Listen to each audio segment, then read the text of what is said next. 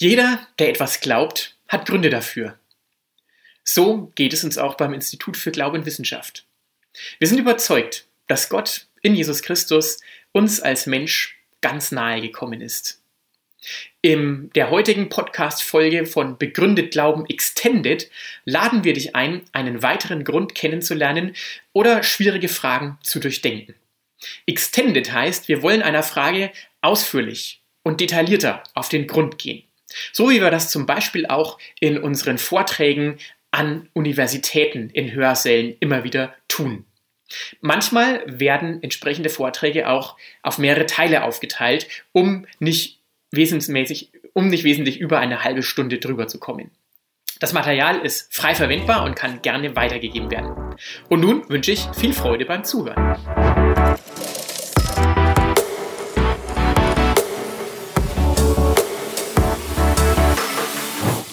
Also, Glaube und Skepsis.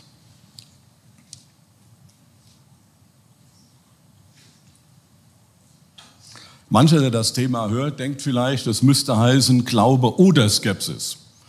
Weil man sich sagt, auf der einen Seite hat man die Leute, die glauben, sozusagen die mehr subjektiven oder frommen, und auf der anderen Seite Skeptiker, die vielleicht objektiven oder wissenschaftlich orientierten.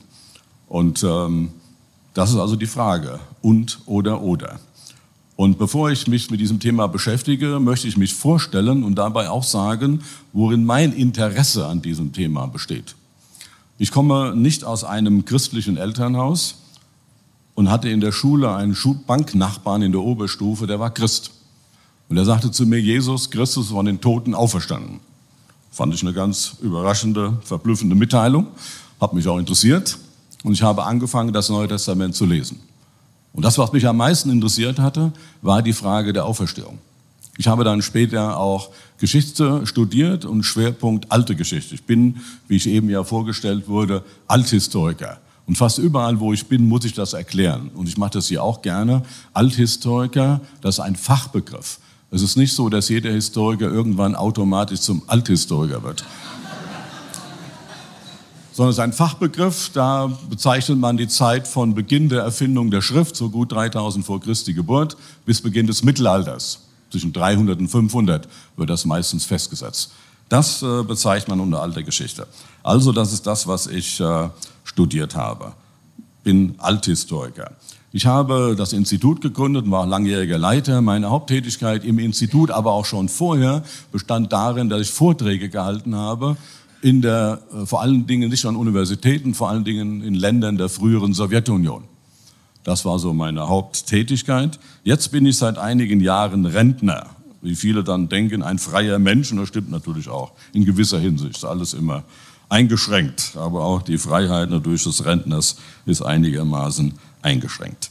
Ja, zu meiner Biografie gehört auch, dass ich zum zweiten Male verheiratet bin. Meine erste Familie, Frau und Kind, sind bei einem Verkehrsunfall ums Leben gekommen. Schon sehr lange her, zur Zeit der DDR.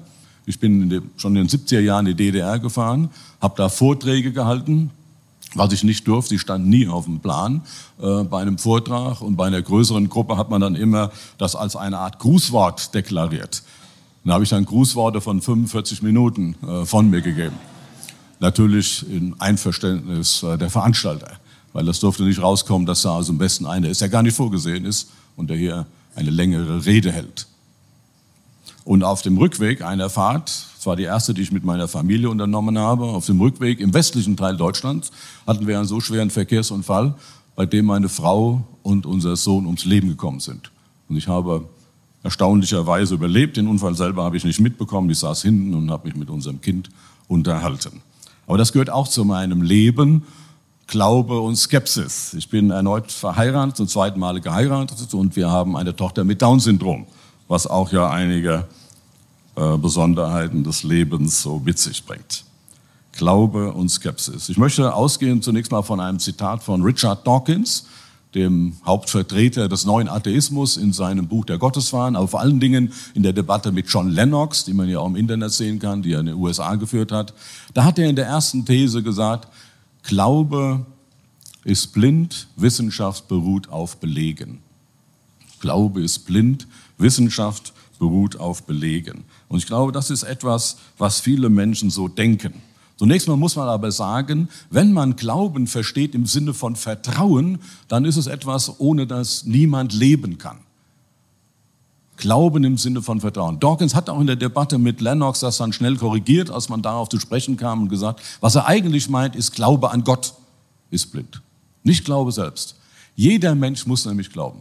Der Gießener Philosoph Odo Marquardt, der auch immer für so einen flotten Spruch zu haben war, der hat mal gesagt, so wie es in der Physik den Satz von der Erhaltung der Energie gibt, gibt es beim Menschen den Satz von der Erhaltung der Naivität.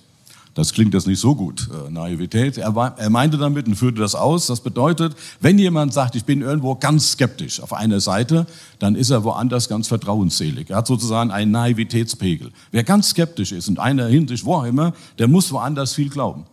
Man kommt da gar nicht umhin. Glaube und Skepsis gehören zusammen, nach Odo Marquardt. Er hat sogar gemeint, es ist so, jeder Mensch glaubt im Sinne von Vertrauen. Die Frage ist nur, was er glaubt, wem er glaubt und wie gut der Glaube jeweils begründet ist. Das ist die entscheidende Frage. Was er glaubt, wem er glaubt und wie gut der Glaube jeweils begründet ist. Es geht nicht um den Inhalt des Glaubens, sondern auch wem. Wir kommen ja nicht in das Leben, indem wir selber nachdenken und Entscheidungen treffen, sondern wir glauben zunächst anderen Personen, den Eltern, Großeltern, Freunden, Lehrern, Büchern. Es geht auch nicht nur um Personen, es geht auch um Institutionen. Wir glauben der Institution des Arztes, des Piloten, des Kochs. Wir kommen darum gar nicht umhin. Und das gilt auch für Wissenschaftler. Auch Wissenschaftler müssen glauben den Ergebnissen anderer Wissenschaftler. Sie müssen sogar glauben, dass die Welt überhaupt erforschbar ist. Also wir können nur leben, indem wir glauben. Oder wenn wir den Satz von Odo Marquardt nehmen, jeder Mensch glaubt etwas. Die Frage ist, was er glaubt, wem er das glaubt und wie gut der Glaube jemals begründet ist. Und das, glaube ich, schon ein ganz guter Hinweis für unser eigenes Nachdenken zu dem Thema Glaube und Skepsis. Ich selber bin ein Skeptiker geworden durch einen Familienspruch. Mein Vater hat immer, wenn ein Politiker im Fernsehen sprach, gesagt, alles gelogen. Oder wenn meine Mutter gesagt hat, was die Nachbarin gesagt hat, alles gelogen. Wenn Sie aufwachsen in einer Umgebung, wo alles, was Sie hören, mit dem Satz unterlegt wird, alles gelogen, haben Sie gute Aussichten, ein sehr misstrauischer Mensch zu werden. Und das bin ich geworden. Ich bin ein sehr misstrauischer Mensch, worunter ich auch leide. Das möchte ich nicht sagen. Ich möchte es nicht idealisieren. Bin ein misstrauischer und skeptischer Mensch geworden. Und ich bin es nicht geworden aufgrund einer philosophischen Entscheidung, sondern aufgrund von Erziehung. Ich glaube, das wirkt viel grundsätzlich. Das war, als ich zum ersten Mal in meinem Leben nachdachte als Student, was war eigentlich der Familienspruch zu Hause, sah ich sofort meinen Vater vor mir. Alles gelogen. Wir wollen jetzt nicht vertiefen, dass das äh, ein Satz ist, der den Selbstanwendungstest kaum besteht. Weil man müsste ja fragen, ja, ist der Satz jetzt auch gelogen? Also alles gelogen. Also wir kommen da in logische Problematiken. Oder wer sagt, es gibt keine Wahrheit, der hat dasselbe Problem. Also die Aussage, es gibt keine Wahrheit, führt zu sagen, ins Absurde. Was heißt das jetzt? Ist der Satz auch nicht wahr? Also wir, es wird irgendwie kompliziert. Er war absolut überzeugt, dass alles relativ ist. Ja, was heißt das jetzt? Also äh, diese logischen äh, Problematiken wollen wir jetzt nicht näher erörtern, aber wir können uns, glaube ich, schon, oder mir hat das sehr geholfen, mein Leben mir zu merken, irgendein Satz, der ganz steil klingt, kann derjenige auch angewendet werden. Besteht dieser Satz in Selbstanwendungstest?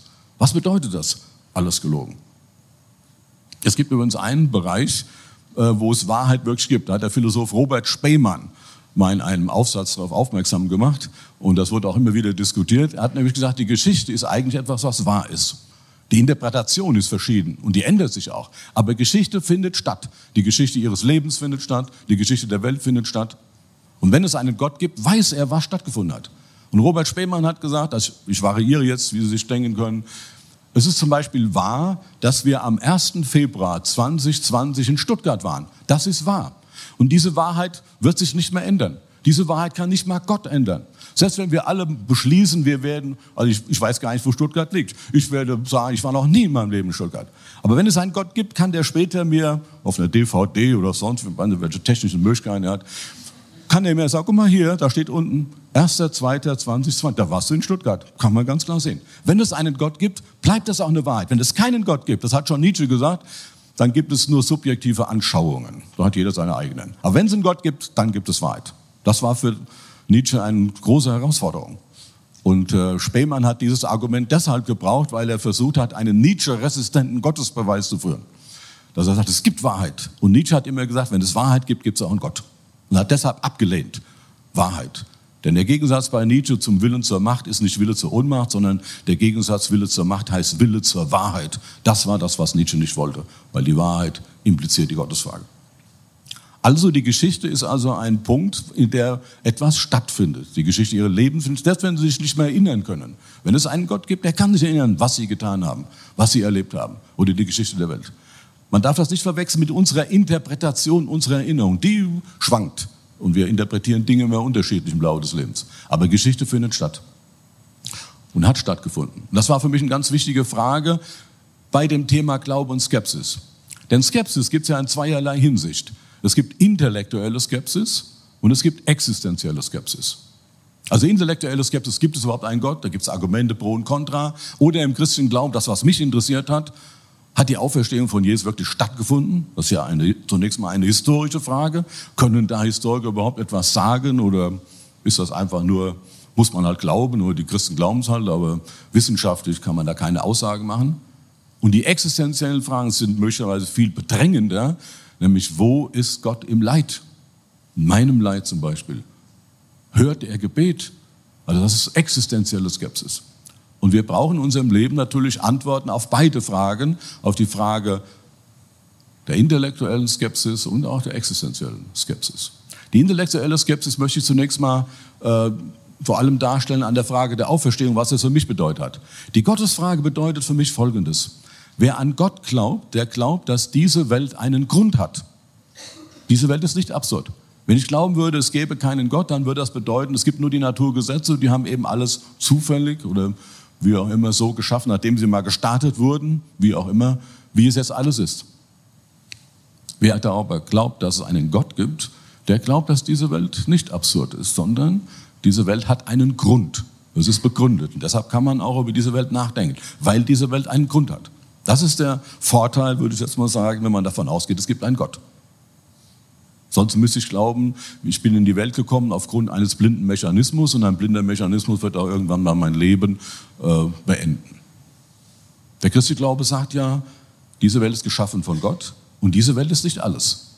Und die Auferstehung ist ein ganz wichtiges Zeichen Gottes in dieser Welt.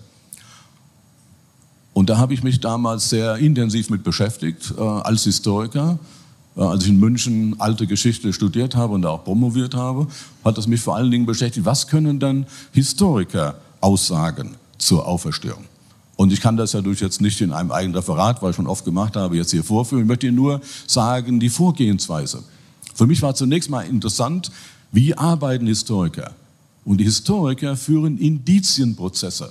Und Indizien müssen bewertet werden. Und Menschen bewerten Indizien unterschiedlich. Das kann man vor Gericht sehen. Manchmal wird ein Gerichtsurteil kassiert, wie man dann sagt, obwohl es gar kein neues Indiz gibt, sondern das neue Gericht, das höhere Gericht meistens, sagt also, die haben die Indizien falsch bewertet. Es muss zurück oder es muss ein anderes Urteil her. Woran liegt das? Also Menschen bewerten Indizien unterschiedlich. Das liegt an der Lebenserfahrung eines Menschen, Berufserfahrung, aber es kann auch an der weltanschaulichen Voraussetzung liegen. Und das ist gerade bei so einer Thematik wie der Auferstehung von Jesus ein wichtiger Punkt.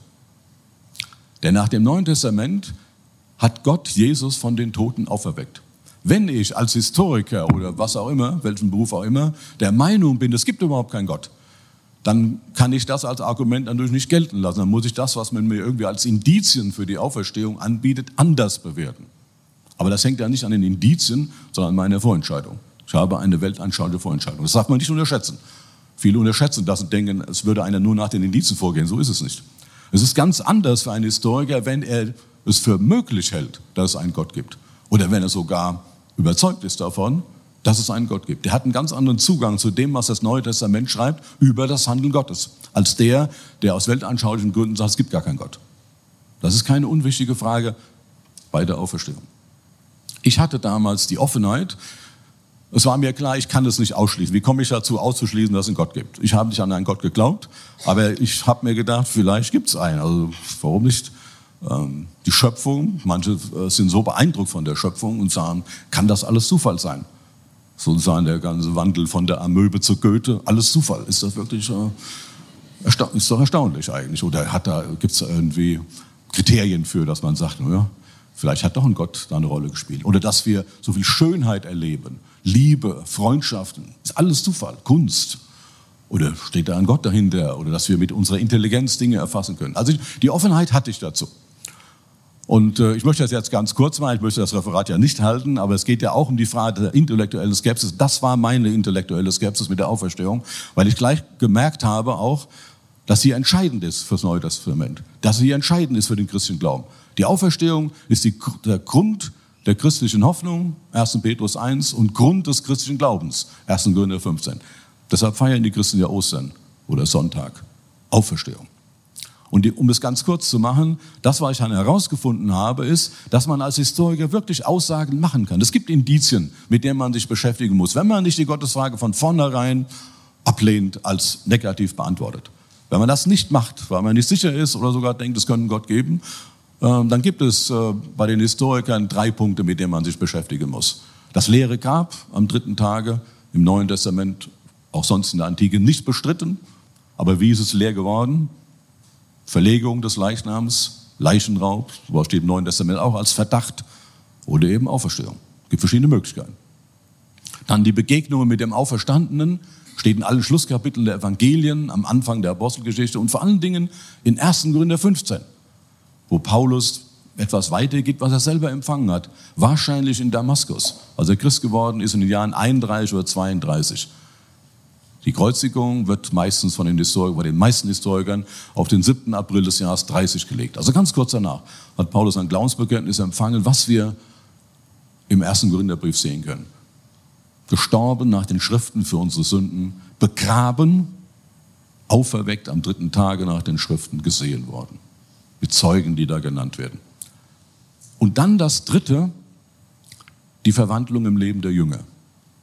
Und das ist etwas, was auch einen Nichtchristen beeindruckt. Mehr als die beiden anderen Sachen. Die beiden anderen Sachen, oh das haben sie halt irgendwie sich ausgedacht. Aber das Dritte, es ist offenkundig, dass die Jünger ihr Leben verändert haben. Zunächst einmal sind sie dafür sogar nicht nur verfolgt und verspottet worden, sind auch in den Tod gegangen. Für die Aussage, Jesus von den Toten auferweckt. Das macht man nicht über Aussagen, von denen man weiß, dass sie falsch sind. Es gibt bis heute Leute, die für etwas in den Tod gehen, von dem sie glauben, dass es wahr ist, aber es ist gar nicht wahr. Aber dass jemand für etwas in den Tod geht, wo er weiß, dass es gar nicht war, das dürfte sehr ungewöhnlich sein. Übrigens der Leichenraubvorwurf äh, im Neuen Testament besagt auch, dass die Jünger offensichtlich verkündigt haben, er ist leiblich auferstanden. Deshalb war es so wichtig, wo ist nun der Leichnam? Und das andere, dass die Jünger, die aus einer ganz starken jüdischen Tradition kamen, zusätzlich zum Sabbat, das kann man schon in der Apostelgeschichte sehen, auch sich an einem Sonntag, dem ersten Tag der Woche, sozusagen dem jüdischen Montag, zu einer gottesdienstlichen Veranstaltung getroffen haben. Und dass sie, das ist noch härter, dass sie Jesus als Gott angebetet haben, obwohl sie aus einer monotheistischen Religion kamen. Das bedarf einer Erklärung. Da sind sich die Historiker einig. Das bedarf einer Erklärung. Was ist die beste Erklärung dafür? Das hat etwas Revolutionäres in ihrem Leben ereignet. Das sind sozusagen die drei Kriterien. Und für, ich bin nicht dadurch Christ geworden, aber für mich war das enorm interessant. Man kann als Historiker was sagen. Und es ist durchaus stimmig, was man als Historiker sagen kann. Und für mich war der entscheidende Punkt, dass mir klar wurde, wenn Jesus von den Toten auferstanden ist, dann kann es nicht bei einer distanzierten Beschäftigung mit diesem Thema bleiben. Und das hat mich dazu geführt, dass als Student, zu dem Jesus gebetet habe, von dem mein Freund mir gesagt hat, dass er lebt und dass man mit ihm reden und rechnen kann. Das war der Anfang für mich als Christ. Sozusagen das, was die intellektuelle Seite bedeutet hat in meinem Leben. Das war für mich die entscheidende Frage äh, der Auferstehung. Komme ich zur zweiten Frage noch, die existenzielle Frage. Das ist, was die meisten Menschen viel härter bewegt. Leid.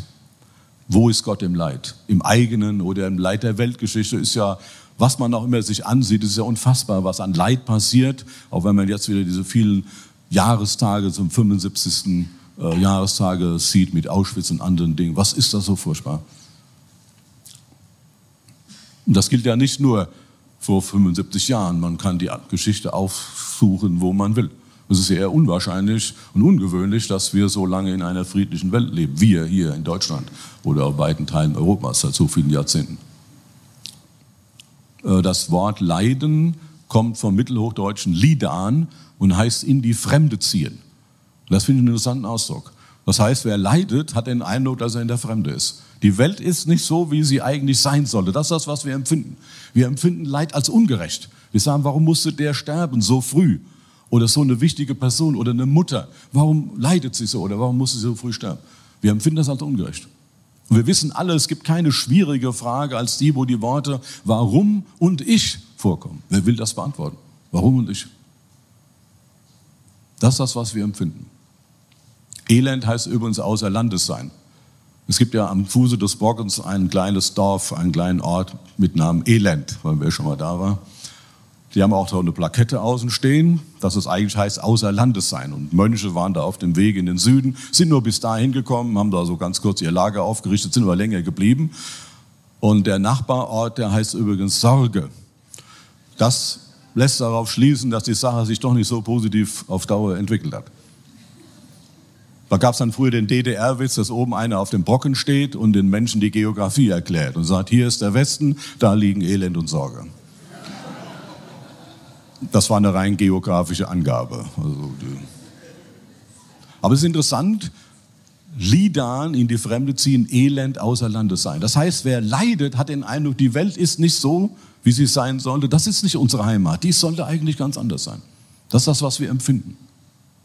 Die Frage aber, äh, Leid und Gott, die kann natürlich nur aufkommen oder das Auflehnen gegen das Leid, wenn wir von einem Gott ausgehen.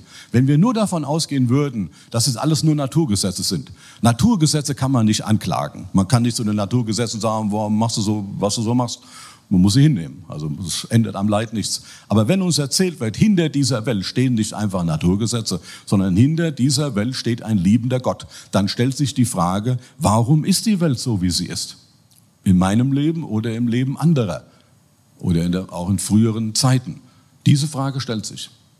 Interessanterweise hat zu dieser sogenannten Theodizee-Frage, also die Frage nach der Rechtfertigung Gottes, der Gerechtigkeit Gottes, schon im fünften Jahrhundert eine, eine Gegenfrage gestellt. Also die Frage nach der Gerechtigkeit Gottes heißt ja, wenn es einen Gott gibt, warum gibt es so viel Leid in der Welt? Und da hat schon damals einer eine Gegenfrage gestellt. Er hat gesagt, wenn es keinen Gott gibt, warum gibt es so viel Schönheit in der Welt? Und ich glaube, wir brauchen eine Antwort auf beide Fragen, weil wir erleben beides. Es ist ja nicht nur so, dass alles Leben nur Leiden wäre. Wir erleben ja enorm viel Schönes an Freundschaften, in der Natur, in der Kultur, in allen möglichen Dingen. Wir erleben beides, aber wir erleben auch das andere. Wir brauchen eine Antwort darauf. Und der christliche Glaube setzt sich damit auseinander mit dieser Frage, weil er sagt, Gott ist Person. Diese Welt ist nicht das Produkt von Unfall, Zufall, Notwendigkeit, sondern da steht ein liebender Schöpfer dahinter. Und deshalb ist der christliche Glaube eine, eine Antwort auf diese Frage interessiert. Wie lautet diese Antwort? Ich mache es jetzt so kurz, wie ich es selber verstanden habe, ähm, um es kurz äh, zu präzisieren.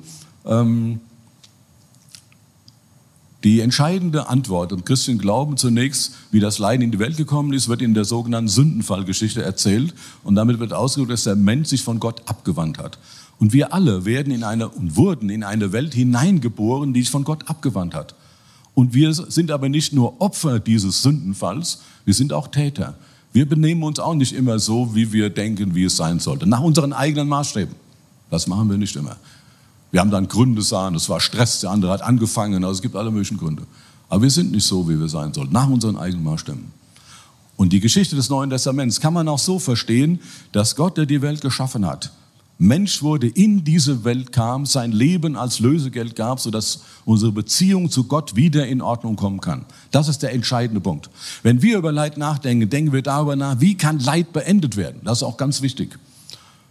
Wenn wir aber das aufnehmen, was die Bibel über Leid sagt, dann ist es natürlich auch sinnvoll, so vorzugehen wie sie, indem sie sagt, wichtig ist natürlich, dass die Ursache des Leidens überwunden wird, die Trennung des Menschen von Gott. Das ist ein ganz entscheidender Punkt. Die Trennung des Menschen von Gott. Die Sündfallgeschichte wird ja von Paulus in Römer 6 aufgenommen, indem er sagt, der Tod ist der Sünde Sold. Aber, sozusagen Römer 6, 23a, der Tod ist der Sünde sollten, dann B. Die Gabe Gottes in Jesus Christus ist das ewige Leben. Wer A sagt, na, Römer 6, 23, sollte auch B sagen. dann das ewige Leben in Jesus Christus. Das ist, was Paulus da nochmal zusammenfasst in Römer 6, 23. Äh, Man könnte auch so sagen, die christliche Antwort besteht darin, dass das Leid aufgehoben wird in der neuen Welt Gottes. Das heißt, es gibt eine Hoffnung auch für die, die im Leid sind. Ich fand es immer sehr deprimierend, dass der Atheismus oder Naturalismus keine Hoffnung hat für die, die im Leid sind. Er sagt zwar, wir können denen helfen, die gerade sich im Leid befinden oder in Zukunft, aber die früher haben Pech gehabt. War einfach Pech. Den können wir nichts machen. Der christliche Glaube sagt, es ist nichts vergeblich hier. Es wird eine neue Welt Gottes geben und Gott wird richten in Gerechtigkeit. Und dieses Gericht Gottes in Gerechtigkeit gilt den Opfern und Tätern der Geschichte. Beiden. Manche halten das natürlich für Jenseitsverdrößung oder Wunschdenken, sozusagen denen, die hier zu kurz gekommen sind, die wünschen, dass es jetzt äh, die Kuchen im Himmel gibt. C.S. Lewis hat gesagt, entscheidend ist natürlich die Frage, ob es stimmt. Was daraus folgt, ist eine andere Frage. Stimmt das? Und da hat Lewis immer wieder betont, davon ist die Bibel durchdrungen. Es wird eine neue Welt Gottes geben, ohne Leid, ohne Tod. Die Ehrlichkeit wird in keinem Verhältnis stehen zu dem, was wir als Leid hier empfangen haben. Das ist auch Paulus in Römer 8. Das ist ein ganz wichtiger Gedanke. Jenseitsverdrößung, dass man sagt, ja, die Leute, die an die Auferstehung glauben, die setzen sich nicht genug ein. Dazu muss man sagen, dass gerade die Christen sich eingesetzt haben, schon in der Antike für die anderen, die zu kurz gekommenen in der Geschichte. Das sehen auch die Althistoriker so, weil sie an die Auferstehung geglaubt haben. Der Kaiser Julian, der wollte ja im 4. Jahrhundert das Christentum wieder zurücktrennen, der hat einen Brief geschrieben an die römischen Priester. Da steht drin, dass so viele Leute Christen geworden sind, hängt nur damit zusammen, dass die Christen sich um die armen, alten, kranken und Schwachen kümmern. Und zwar nicht nur um ihre eigenen Leute, auch um unsere. Wenn wir das auch täten, kämen die Leute zu uns zurück. Tolles Zeugnis für die Christen der damaligen Zeit. Es ist genau umgekehrt. Gerade weil die Christen wissen, die Menschen, denen wir begegnen, sind nicht Kandidaten des Todes, sondern des Lebens, lohnt es sich, sich für sie einzusetzen, in Glaube, Liebe und Hoffnung. Und gerade weil sie wissen, es gibt eine Auferstehung der Toten, kann man sich auch hier einsetzen für andere und muss nicht befürchten, etwas zu verpassen. Wunschdenken kann ja auf beiderlei Hinsicht sein. Auch Atheismus kann Wunschdenken sein. Manfred Lütz hat geschrieben, Atheismus ist der Wunsch nach der sturmfreien Bude. Also man möchte nicht, dass einem irgendeiner nochmal reinredet. Also es war alles gut, was wir gemacht haben, aber wir möchten nicht, dass uns irgendeiner reinredet. Manchmal bin ich auch gefragt worden, ja, wie ist das mit dem Leiden der unschuldigen Kinder? Das ist ein Gedanke, der von Ivan Karamasow durch Dostoevsky ja in die neuzeitliche Philosophie gekommen ist. Ja, da hilft mir auch nochmal, um C.S. Lewis zu zitieren, in einem seiner Kinderbücher sagt die Christusfigur zu jemand anderem, ich beantworte jedem nur seine eigenen Fragen. Wir haben oft Fragen, was ist mit dem? Was ist aus denen? Und ich finde diese Antwort sehr gut. Und ich glaube auch, dass Gott auch die Fragen beantworten wird der Säuglinge und Kinder, die hier sterben. Er wird ihre Fragen beantworten.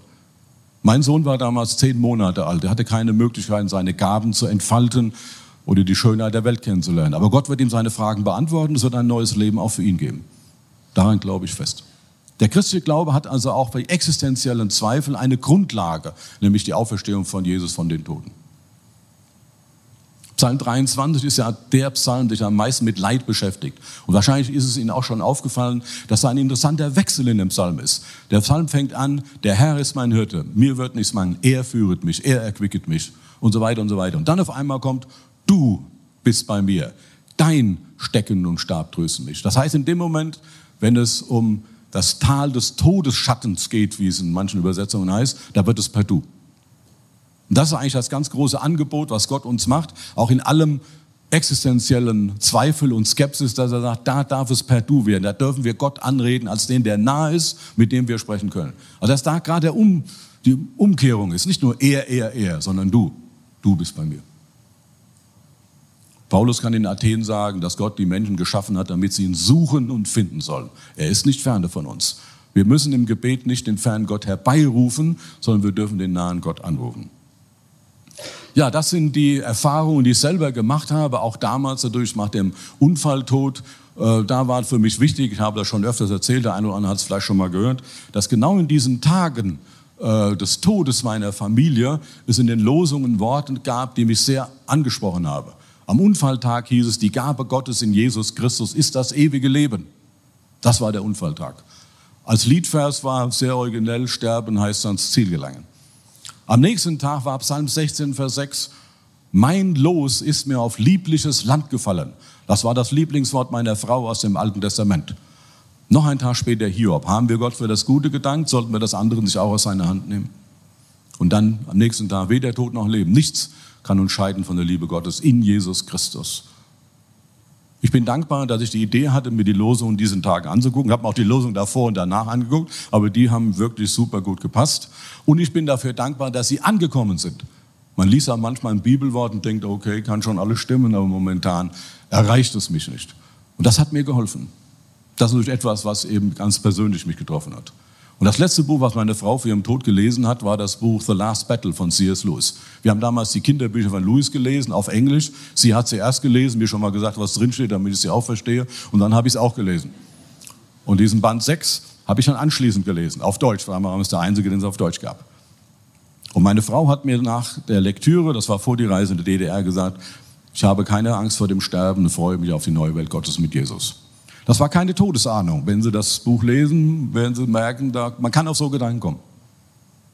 Existenzielle und intellektuelle Skepsis. So war das in meinem Leben und das wollte ich Ihnen sagen. Also wenn ich die Anfangsfrage nochmal aufnehme, Glaube und Skepsis, würde ich sagen, ja, beides gehören zusammen. Die Frage ist, wie ist die Mischung?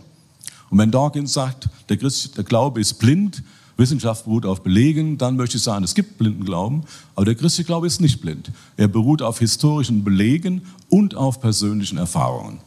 Und das wollte ich Ihnen gerne heute mitteilen. Dankeschön.